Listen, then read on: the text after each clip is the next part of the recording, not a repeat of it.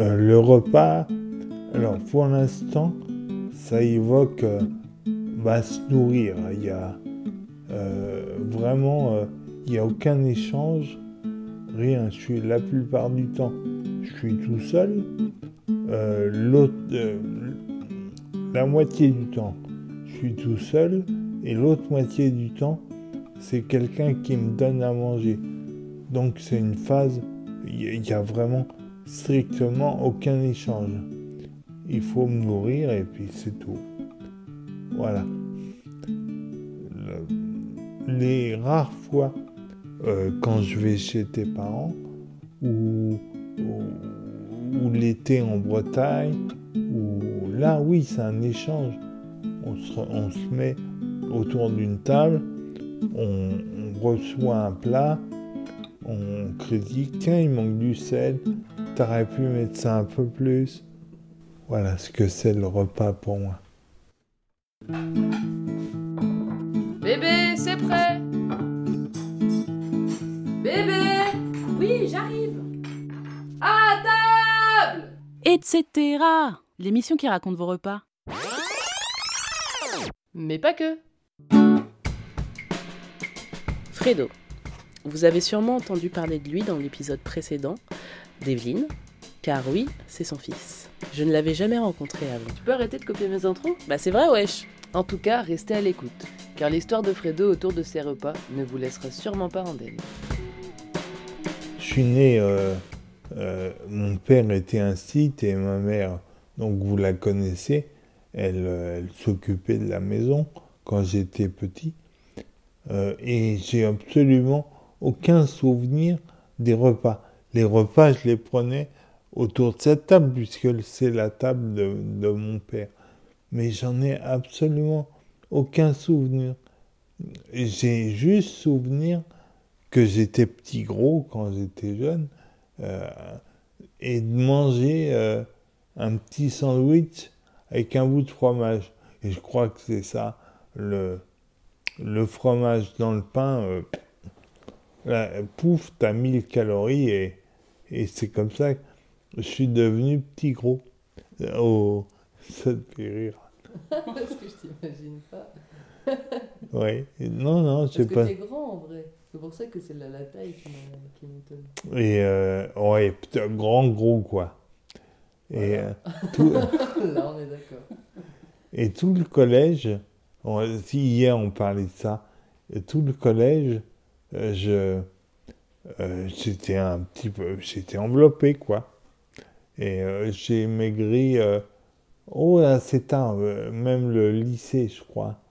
Et j'ai maigri après 18 ans quoi, dans 18-20 ans, je suis redevenu entre guillemets normal.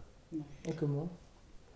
Alors ça a commencé en faisant de la, un été en faisant de la la montagne où j'ai dû perdre 15 kilos. Ah ouais Parce que, mais à cause du sport? À cause de la montagne, oui, à cause des randos, de montée, de se lever tôt et, et, à cause du sport, oui. Je suis revenu euh, d'une stature normale. Mes années collège se sont bien passées. Au lycée ou en primaire, euh, je crois que personne ne, ne m'a plaisanté là-dessus. Je me voyais, moi, comme un, grand gros, mais mes amis ne m'ont pas plaisanté là-dessus. Ma mère est partie, j'avais 13 euh, ans ou 14 ans. Elle est partie de, de, de chez, chez moi, elle a quitté mon père. J'avais cet âge-là à peu près jusqu'à cette époque, on, bah, on était une famille entre guillemets normale, quoi.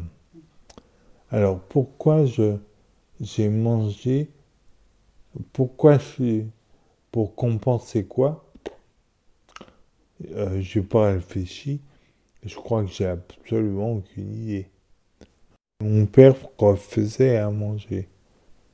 Il faisait à manger parce que j'ai pas le souvenir de moi m'être occupé de ça. Donc, euh, il, il devait s'en occuper de lui. Mais vous mangez tous les deux à table? Oui. Et vous, vous parliez? Oui, oui, oui. Oui, je me souviens, on était sur cette table, la partie gauche était euh, pour son travail et euh, nous on était côte à côte sur la partie droite à regarder la télé qui était euh, en haut à gauche. Ah, vous regardez la télé quand vous mangez? Ok. Ah oui. Ça, c'était même quand tu vivais avec euh, tes deux parents? Oh oui, oui. Et t'aimais bien ça? Ou je crois, oui. C'était comme ça, quoi. C'est comme ça, oui, exactement. À 18 ans, après mon bac, j'ai fait un an de prépa euh, à côté de chez moi.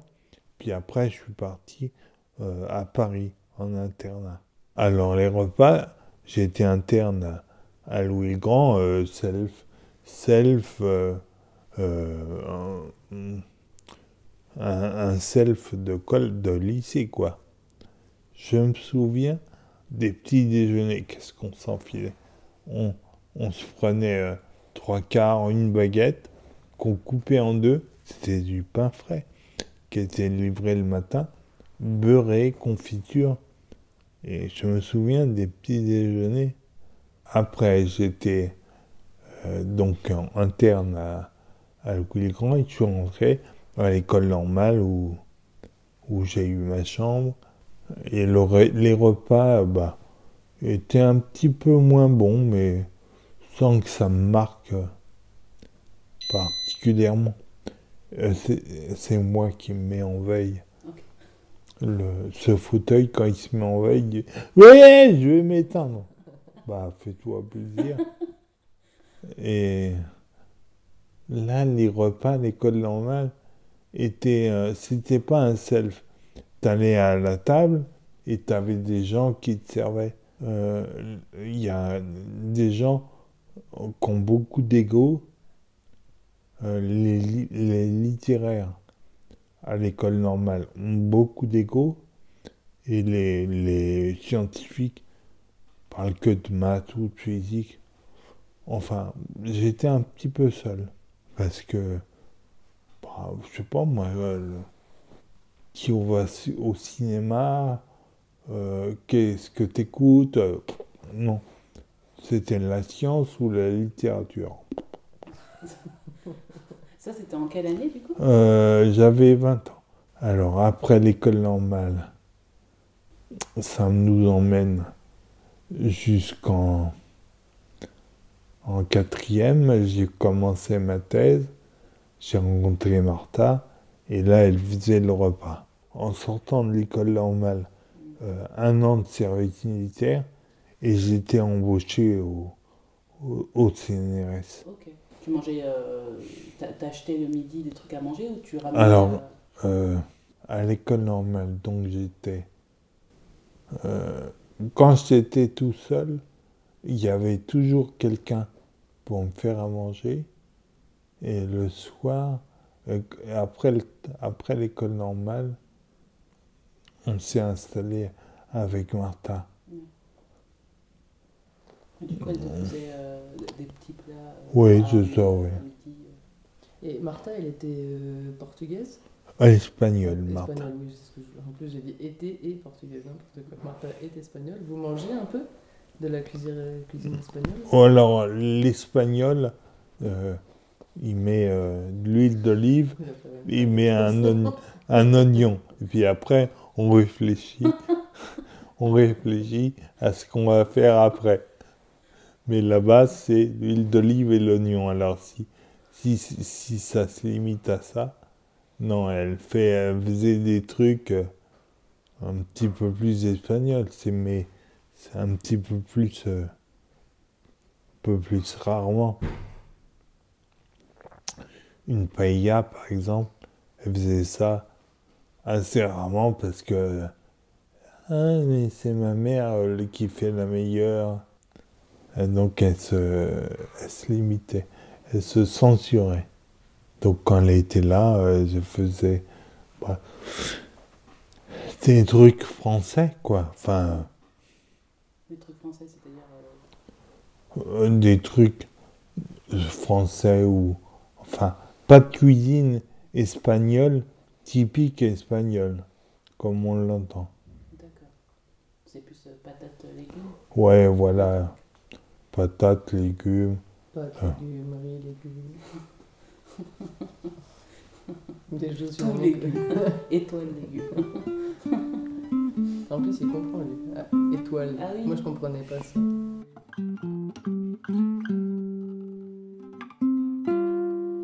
Toi, tu faisais pas à manger? Que très rarement, j'avais pris ce modèle que la femme dans un foyer doit faire à manger. Et c'est un modèle très con, mais il a fallu que j'attende 50 balais pour me rendre compte de ça. Comment Euh. tu t'en es rendu compte? Je sais pas, je me suis dit, euh, mais euh, quand même, pourquoi c'est du ressort de la femme? Et, et- et je te dis, hein, il a fallu que j'attende peut-être pas 50 balais, mais euh, 40 ans, pourquoi c'est du ressort de la femme ce truc-là? Euh, Pourquoi les tâches ménagères ou s'occuper des gamins, c'est du ressort de la femme?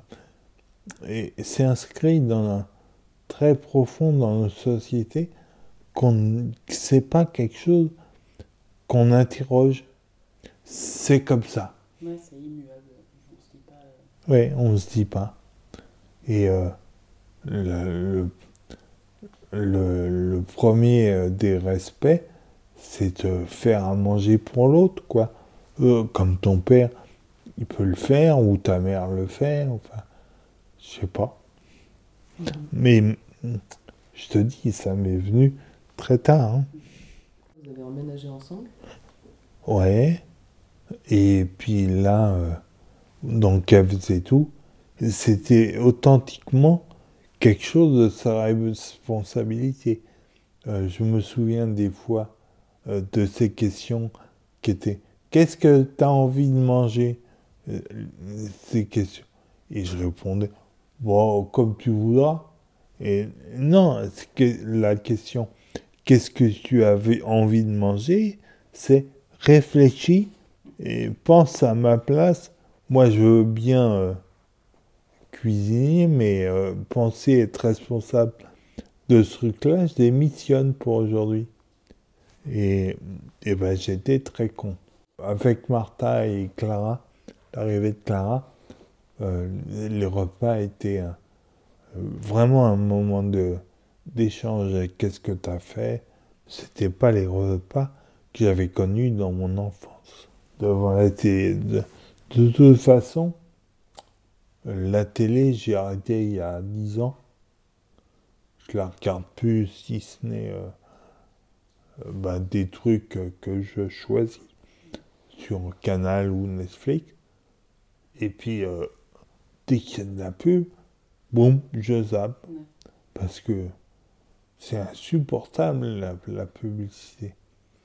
Euh, voilà vo- votre problème, voilà comment je vais le résoudre. Euh, un, j'ai pas ce problème. Deux, si je devais le résoudre, peut-être je choisirais autre chose. Est-ce que tu cibles une pub en particulier Euh, à peu près toutes. C'est clair. Vous avez des problèmes d'éjaculation précoce? Après la nouvelle soupe, ouais, c'est clair. Mais non C'est ça. C'est- Ça n'a aucun rapport. c'est ça. Et du coup, euh, quand est-ce que les. Enfin, avec Clara, les repas étaient du coup pareil qu'avec Martha? C'est Martha qui faisait à manger. Oui, oui, oui. Et quand est-ce que ça change? Euh, je crois pas que ça, ça, ça ait changé jusqu'à ce qu'on se sépare. On s'est séparés il y a, il y a quoi? Il y a plus, plus de plus de dix ans, mettons. Ouais, c'est ça, il y a dix ans. Mais euh, euh, bon, il y a aussi que à l'époque, maintenant, je peux plus il y a dix ans, je pouvais pas me mettre derrière le fourneau.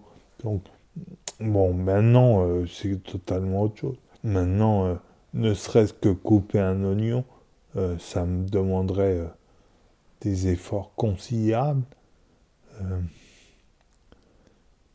Mais, Ouais, donc je mets cette transition, ouais, au départ de Martha, un petit peu après. Et donc là, à la séparation, tu, tu te fais à manger au début? Euh, oui, toujours. D'ailleurs, enfin, je fais à manger.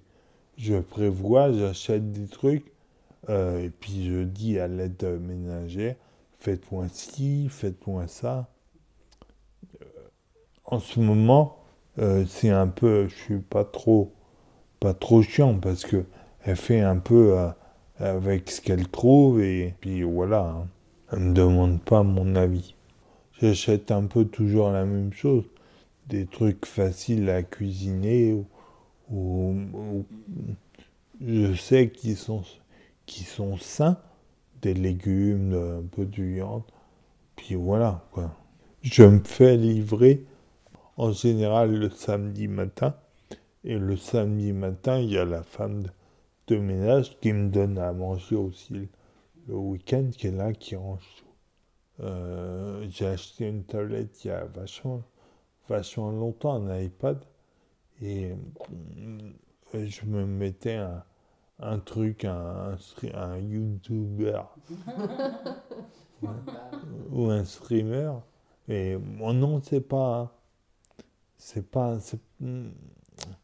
c'est, c'est distrayant et tu es obligé de le regarder. Non, ce qui est pas mal, c'est la radio. Parce que la radio, le gars, il t'explique un truc, tu le reçois, ou bien c'est un truc inintéressant, puis tu as ça en fond, en fond sonore. Blablabla, blablabla, oui, c'est bien, c'est bien.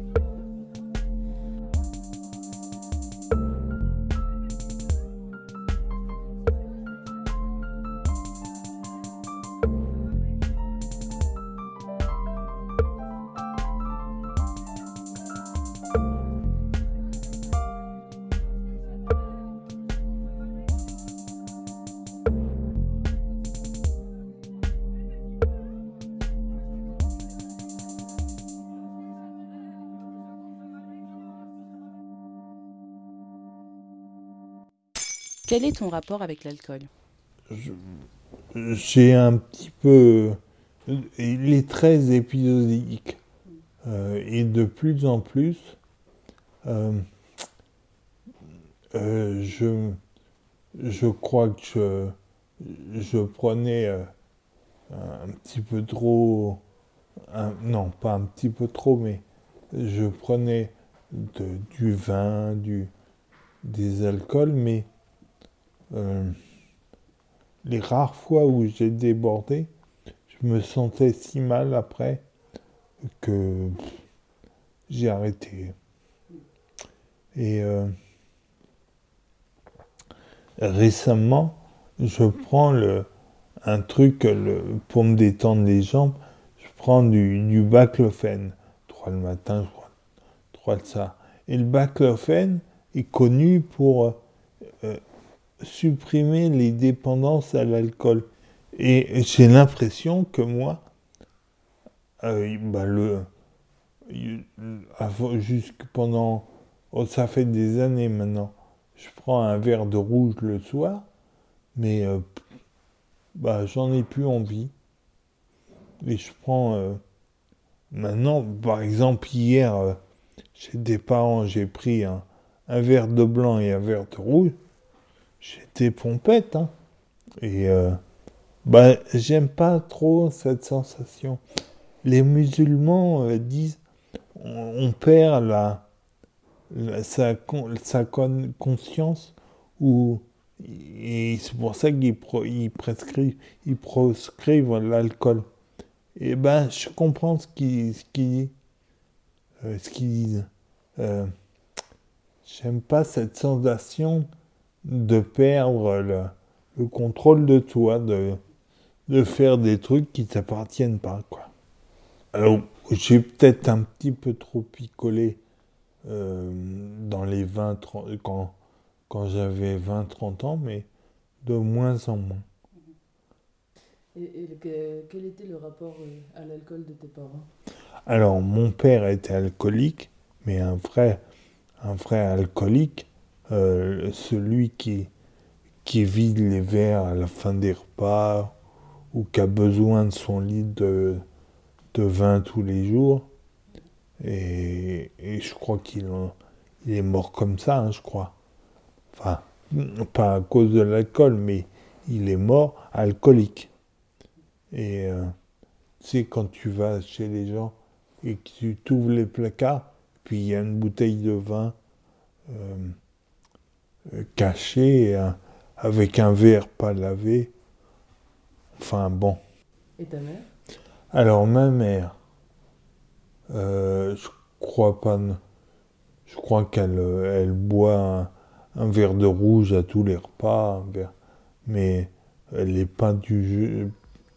Je l'ai jamais vue non plus perdre contrôle. Et je crois pas que- qu'elle soit euh, addicte à l'alcool.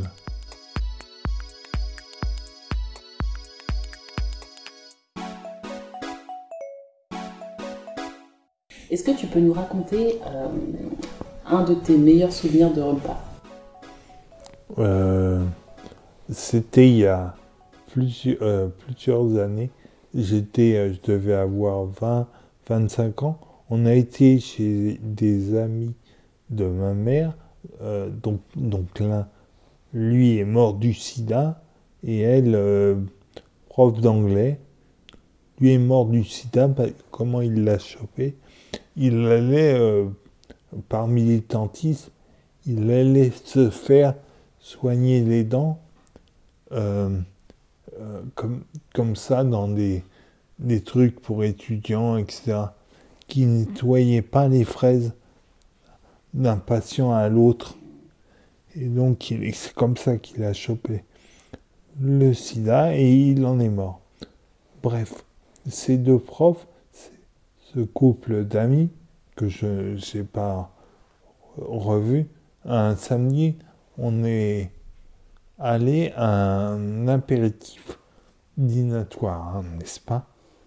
Et elle avait fait, c'est une anglaise, elle avait fait des trucs anglais, de la pâtisserie anglaise, mais vraiment avec un, avec un mot, quoi, le, le truc euh, que tu fais toi-même, euh, c'était, voilà, mon meilleur souvenir de repas.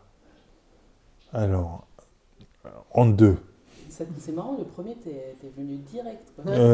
Alors ça, euh, excusez-moi, mais j'y ai déjà réfléchi quand vous interviewez ma mère. Je me disais, tiens, au fait, qu'est-ce que je répondrais moi? Et, euh, et je pas, pas d'autres souvenirs. Alors, il y a le repas chez, vous le dimanche, où on sent que c'est un repas.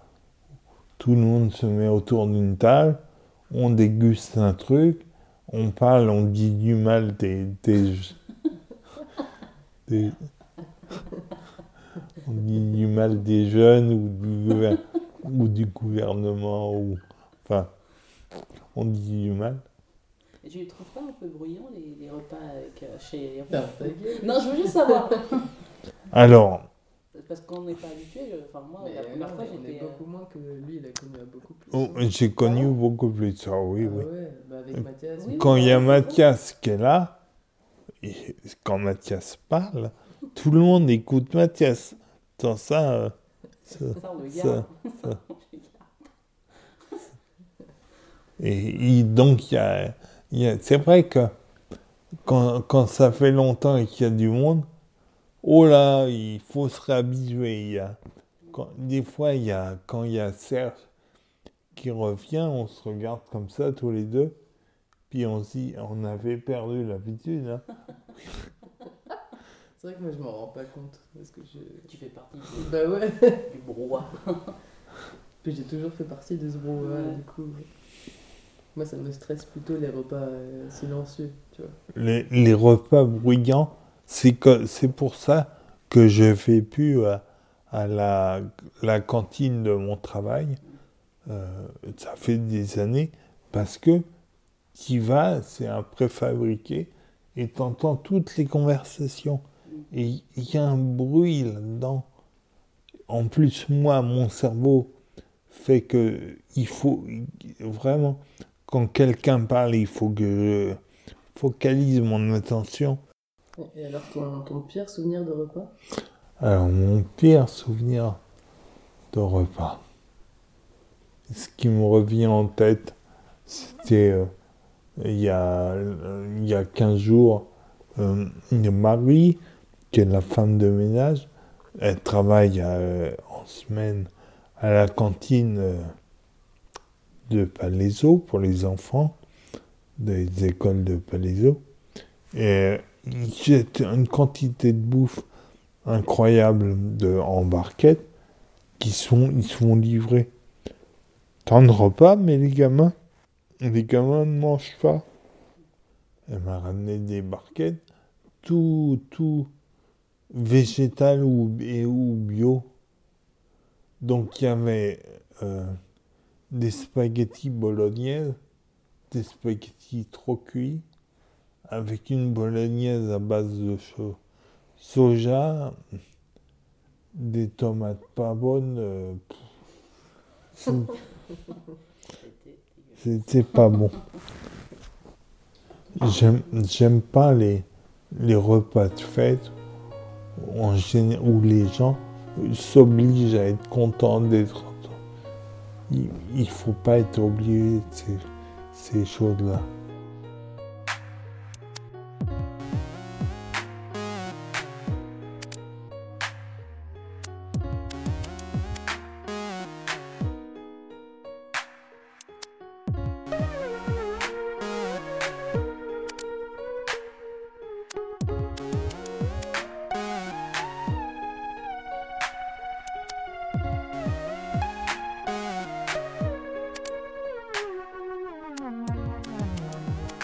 Bon, alors la suite, de... tu as déjà un peu répondu, mais comment est-ce que tu choisis les produits que tu ingères? Euh, J'essaye de, privilégier. Euh, alors bon, il y a euh, ce que je trouve sur le site de Carrefour. Et dans le site de Carrefour, j'évite tout ce qui est industriel qui est trop salé, trop sucré et trop d'eau. Ils mettent de la sauce. Évidemment, c'est il, vaut mieux de vendre un truc 15 euros, il vaut mieux le mettre 15 euros de flotte que de, que de viande ou de... C'est comme ça que je choisis des, trucs de base, enfin, confectionnés à la maison, ça sera toujours meilleur que, que quelque chose à acheter. Et tu fais attention au bio ou... Euh, non. Non, parce que bio et éthique ont été repris par les grands distributeurs qui s'en mettent euh, plein la poche, qui se vendent du bio deux fois plus euh, et ils ne payent pas le gars deux fois plus. Donc, non, je fais pas. Je fais pas attention à ça. Alors, je fais un petit peu attention dans la mesure où si c'est moins cher, enfin, pas, pas beaucoup plus cher, bah, je préfère du bio, mais le, vrai bio, c'est tu vas voir le culto dans sa ferme et puis euh, tu lui dis j'achète ça.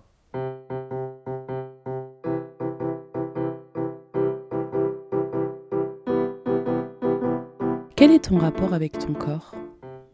Alors, le rapport, mon, corps, de par ma maladie déjà, euh, mon corps est quelque chose de vraiment spécial. Euh, euh, hein, je, suis un, je suis un petit peu clivé. Il y a mon esprit quelque part dans les sphères là-haut, là, et puis il y a un autre, une autre entité qui a des spasmes, tiens, en ce moment, euh, c'est mon corps qui, euh, est pas, qui est un peu abîmé, qui est pas en bon état. Alors voilà, c'est ça mon, mon, rapport avec mon corps. Mon esprit n'est pas bien, euh, bien attaché à mon corps. Mon corps, si je pouvais m'en, m'en dépêtrer, enfin, m'évader les, seins, les scinder totalement, bah, ça m'ira très bien. Alors je sais que c'est pas c'est pas bien, c'est pas c'est pas recommandable, mais bon ben pour moi c'est comme ça. Euh, c'est pour ça aussi qu'un peu ben la nourriture, c'est le corps en a besoin. Euh, c'est comme l'eau, il faut boire, il faut manger, mais euh, il faut manger pour vivre, pas vivre pour, manger, pour manger quoi. Et du coup, euh, avant que tu aies ta maladie, est-ce que tu te rappelles de comment tu... C'était quoi la relation que tu avais avec ton corps? Alors, j'étais un petit peu plus proche. quand il y, a, y a longtemps, j'étais un petit peu plus proche de mon corps euh, je ressentais un petit peu plus les besoins, j'avais un petit peu plus soif, le faim, j'avais un petit peu plus de goût, euh, y compris au niveau de la sexualité. Euh, le plaisir sexuel était quelque chose auquel j'étais plus attaché. Alors que maintenant, bah, la sexualité, elle est comme si coincé entre la préhistoire et la science-fiction, mais pas dans le présent. Et, donc, euh, voilà mon, mon, rapport, mon rapport au corps.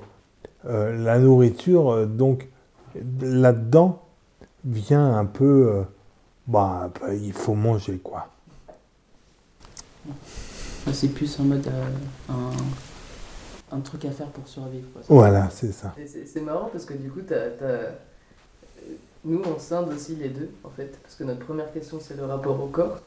Et la deuxième question, c'est euh, bah, le rapport au toi, qui n'est du coup pas ton corps. Alors, euh, le, moi qui n'est pas mon corps, là, je serais plus proche euh, de, ce moi, mais qui est un peu intéressé. J'ai des tas de convictions, des idées un peu solides sur pas mal de choses. Euh, je vois un peu ce qui ne va pas, ce qu'il faudrait faire. Euh, c'est un peu, un peu théorique, quoi. C'est vraiment euh,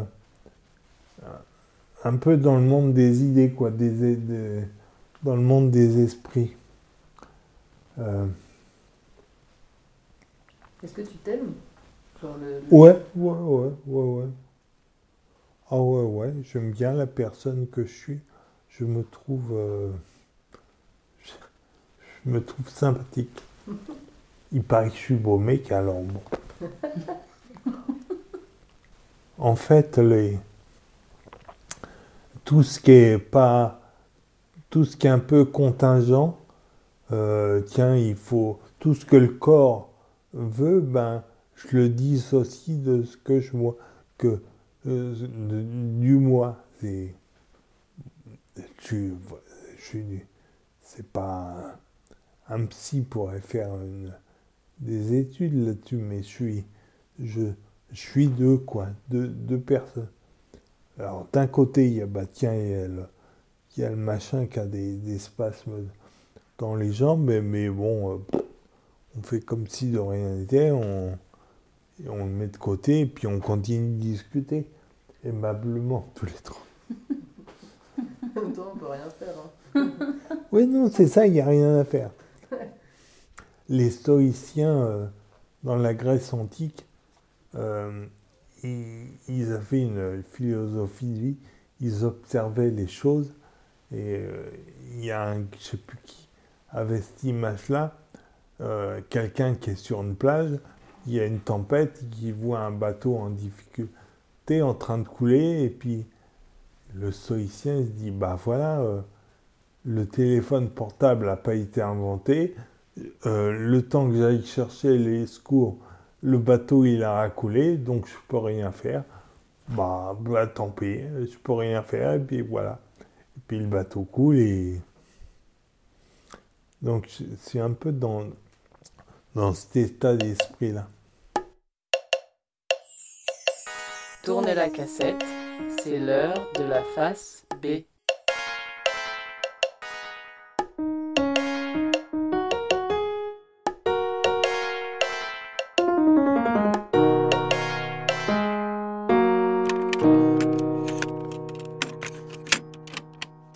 Alors, il y a, je sais pas si vous connaissez euh, Platon, le, mythe de la caverne, où euh, tout, ils sont, euh, la caverne, c'est un endroit sombre et la lumière vient de l'entrée et passe des ombres en, projection sur le mur qui sont les, ombres de ce qu'il appelle lui, lui les idées qu'il y a euh, dehors. Les idées étant euh, vraiment la vérité fondamentale des choses.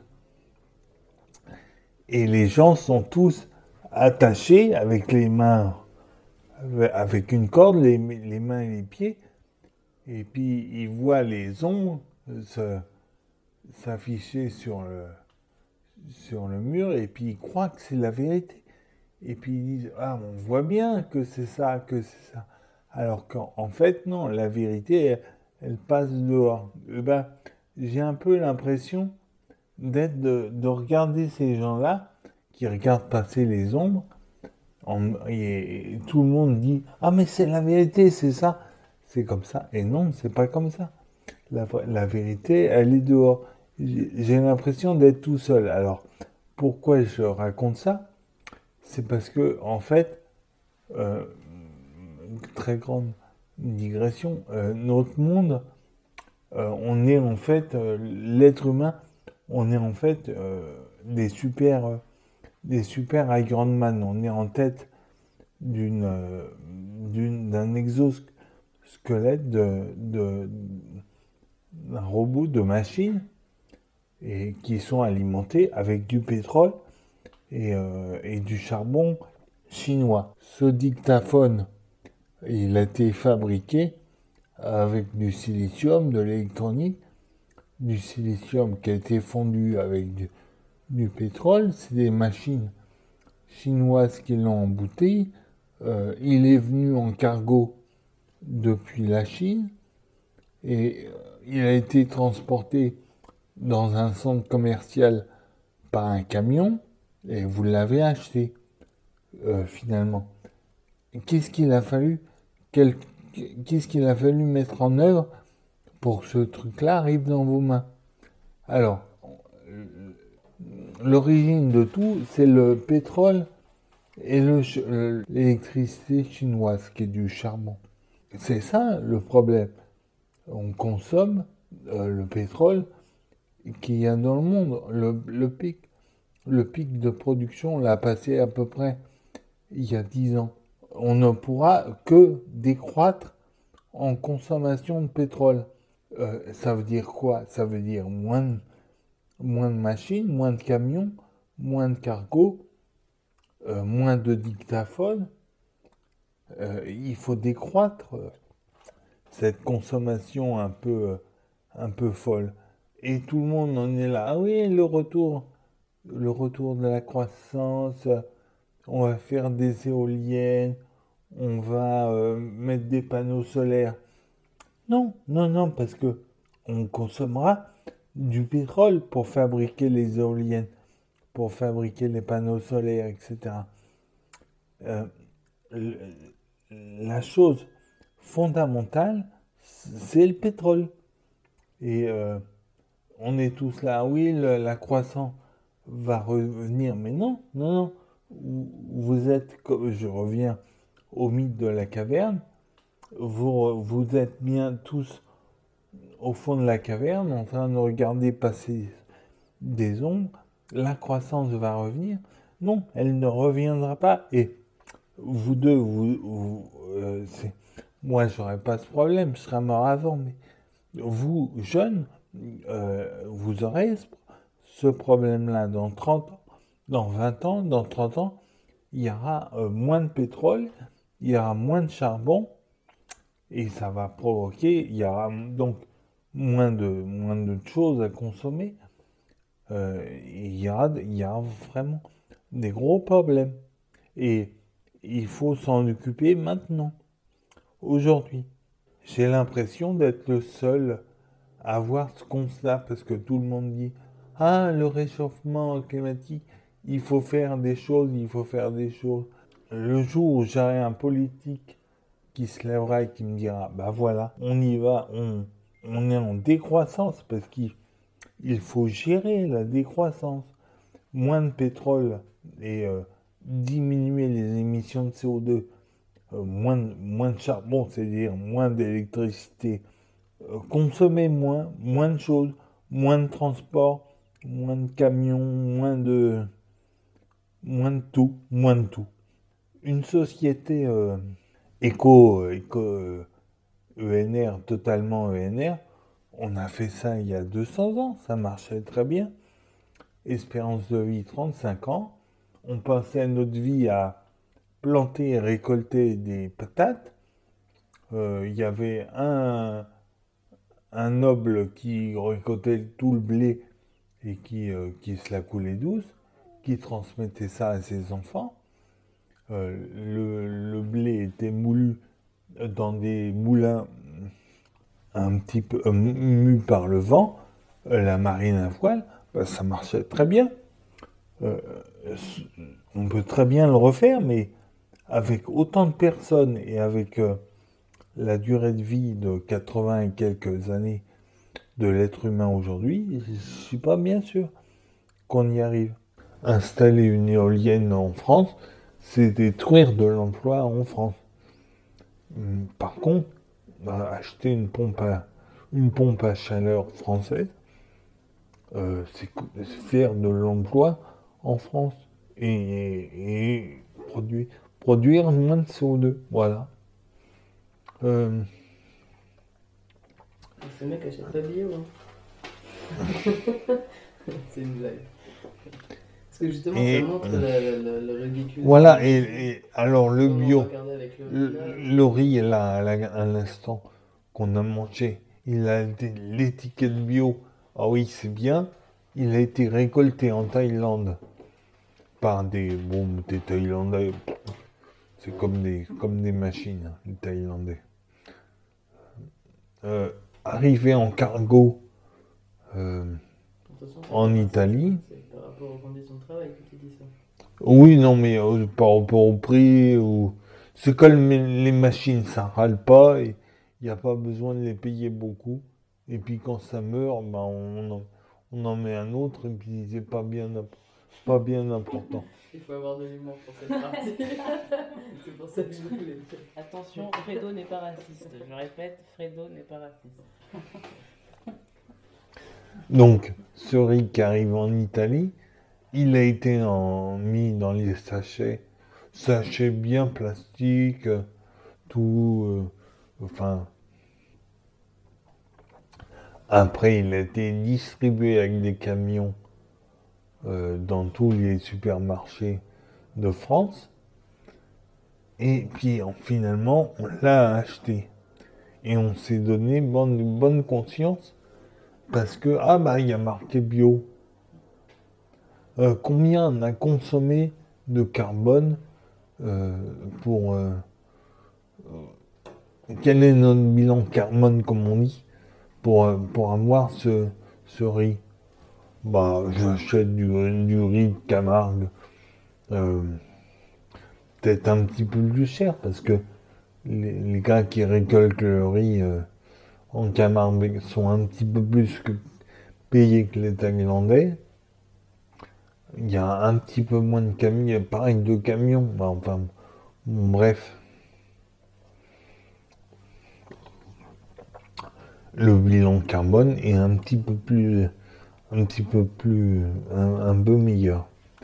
Et c'est pour ça que je suis assez pessimiste sur le, notre futur, pas le futur de l'humanité, il y aura toujours des hommes sur Terre. Mais 7 milliards, je crois pas. Euh, peut-être un milliard, oui, ça, c'est tenable. Euh, je connais deux, trois personnes qui sont conscients de ça, mais j'ai l'impression d'être un peu tout seul à dire aux gens au fond de la caverne, mais non, les idées, elles sont là dehors en, train de passer. Ce que vous voyez, c'est des ombres sur le mur. On a continué à discuter avec Fredo. Voici l'autre partie de sa phase B. Une autre chose aussi, un autre, euh, totalement autre chose. Euh, il y a quelques, il y a dans les années 60, un, homme, à, Roland Barthes, a écrit un livre qui s'appelle Mythologie, où il explique, euh, il est en deux parties ce livre. Euh, il y a des chroniques qu'il a écrites quand il était euh, à l'hôpital. Il écrivait, ben voilà, tiens, j'ai vu tel reportage, ça m'a fait penser à ça. voilà, je l'écris. Et dans la deuxième partie, qui est un petit peu plus théorique, où il, décortique euh, comment est fait un mythe. Il, euh, il applique euh, son système de qu'il sait qu'il connaît très bien de séminologie, de signes, comment est fabriqué un mythe. Un mythe, c'est c'est un signe, un signe, c'est-à-dire un, signifiant, euh, une idée, un concept. Euh, non, c'est le signifié. Le signifiant, c'est euh, une photo, un panneau, n'importe quoi. Et le signifié, c'est le concept, c'est l'idée. Donc le signe, c'est l'ensemble de ces deux choses-là. Il appelle ça et un mythe, et selon lui,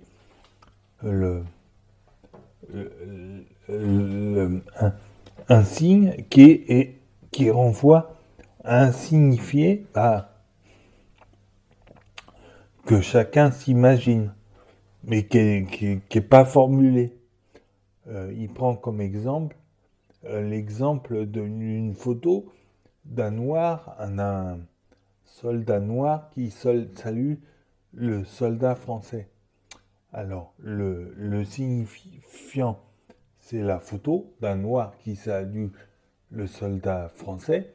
Le signifié, c'est à ce soldat euh, salue le, drapeau français. Ce, soldat appartient à l'armée française, il appartient à la France, etc. Et, le, le mythe, c'est prenons ce signe-là, la flèche vers le signifié à la, ce que représente la, la France est tellement prestigieux, tellement bien, que même les Noirs y adhèrent à ces valeurs, à ces valeurs-là. Et en fait, il décortique comme ça tout un tas de, de fonctionnements. Et ce, ce livre-là, donc euh, qui s'appelle Mythologie de, Roland Barthes. C'est vraiment, ça a été pour moi dans ma vie une Bible. Une Bible parce que euh, il décortique de comment sont faits les journalistes, comment sont faits les discours. Et euh, il y, a, y, a, plein d'exemples de de, de, tous les jours que, que, que, que, que je, que je peux constater. Oui, c'est comme ça. Par exemple, il parle de le terrorisme intellectuel. Le terrorisme, il dit où l'on juge dans le même moment que l'on nomme. On juge, on dit bien, c'est bien, pas bien, dans le même moment que l'on nomme. On, est, on dit un truc et on dit tout de suite, c'est bien, pas bien. Euh, par exemple, bah, n'importe quoi. Euh, euh, ce monsieur-là, euh, quelqu'un qui passe, regardez-moi, ce gros con. Voilà, on a jugé dans le même moment qu'on l'a nommé. on n'a pas exercé auprès de, la personne sa capacité, sa, sa propre capacité de jugement. On a, on a dit, on, a tout, de suite imposer sa propre manière de, de juger. Et alors, le, le terrorisme intellectuel, mais tout le monde, les politiques, ils n'arrêtent pas de faire, faire ça. Les, les journalistes n'arrêtent pas de faire ça. Euh, tout le monde n'arrête pas de faire ça. Un, texte sur la presse, la presse dite féminine, où t'expliques que, en fait, la presse féminine est, masculine, mais très masculine, où c'est l'homme qui, qui trace son cadre, dans lequel la femme doit se mou- mouvoir. Elle doit faire des enfants, elle doit faire ci, surtout pas faire ça, surtout pas non plus gagner, être indépendante et gagner de l'argent. J'ai- C'est dans ce bouquin, c'est dans ce bouquin que j'ai vu le texte féministe mais le plus profond et le plus respectueux que, que j'ai pu lire. C'est marrant parce qu'en plus, avec Oumi, on parlait il y a pas longtemps du fait que le, le président de Mademoiselle, c'est un homme si, si blanc. Il est même pas gay. Et que pour un, justement, pour un magazine qui se dit euh, féministe pour les femmes, par les femmes, etc., c'est quand même un mec en fait qui est à la tête de tout ça quoi. Mais après, tu me diras, euh, quand tu regardes euh, des articles de 2013 de ce truc, il y a des chroniqueuses de Mademoiselle qui disent, euh, qui marquent ouvertement dans leur article Je ne suis pas féministe, machin. hein. C'est avant, euh, tout le monde avait la même idée de ce qu'était une féministe, même celles qui aujourd'hui se disent féministes parce Ouais. qu'elles sont toutes euh, que des femmes à travailler dans un bureau pour un homme. Bon, je dis ça, euh, je dis rien. Oui, non, c'est ça, voilà. Euh, l'homme, euh, mais c'est dans toute la société, l'homme dresse un cadre et la femme doit se mouvoir dans ce cadre. Mais c'est, c'est, ré- c'est révoltant de mon point de vue. euh. et, euh, et tous les mouvements féministes, euh, même les féministes qu'on entend c'est, elles sont en opposition à, à quoi? À quelque chose que l'homme a, a fabriqué, a, mis dans la société. Non, non, non, non. Les femmes doivent exister, percer pour soi. Enfin oui, donc mythologie de Roland Barthes. oui, c'était ça. On, on s'en souviendra. Fredo, dans ma famille, on le connaît depuis longtemps. Il vient presque tous les dimanches midi. C'est comme un oncle pour nous. Mais ce qu'on a partagé avec toi pendant ces trois repas, c'était la première fois que je le vivais. Ça m'a énormément touché et énormément marqué. T'es un mec génial, Fredo. Et je t'aime. Voilà, je l'ai dit. J'espère que cet épisode vous aura plu. Merci à Fredo d'avoir participé. Je suis très heureuse de l'avoir rencontré aussi comme ça. N'oubliez pas de nous suivre hein, sur les réseaux sociaux, comme d'hab, vous-même vous savez, Woman euh, Community. hein. Voilà. As fucking usual. Euh, je vous embrasse. Non, je, je vous embrasse pas. Plus quoi encore. Mes bisous sont payants, ok? Anne, elle a un abonnement. Bébé, Ok. focus. Au revoir, bonne journée, bonnes vacances. Bon courage, bonnes vacances Joyeux Noël. et joyeuses fêtes. Et à l'année prochaine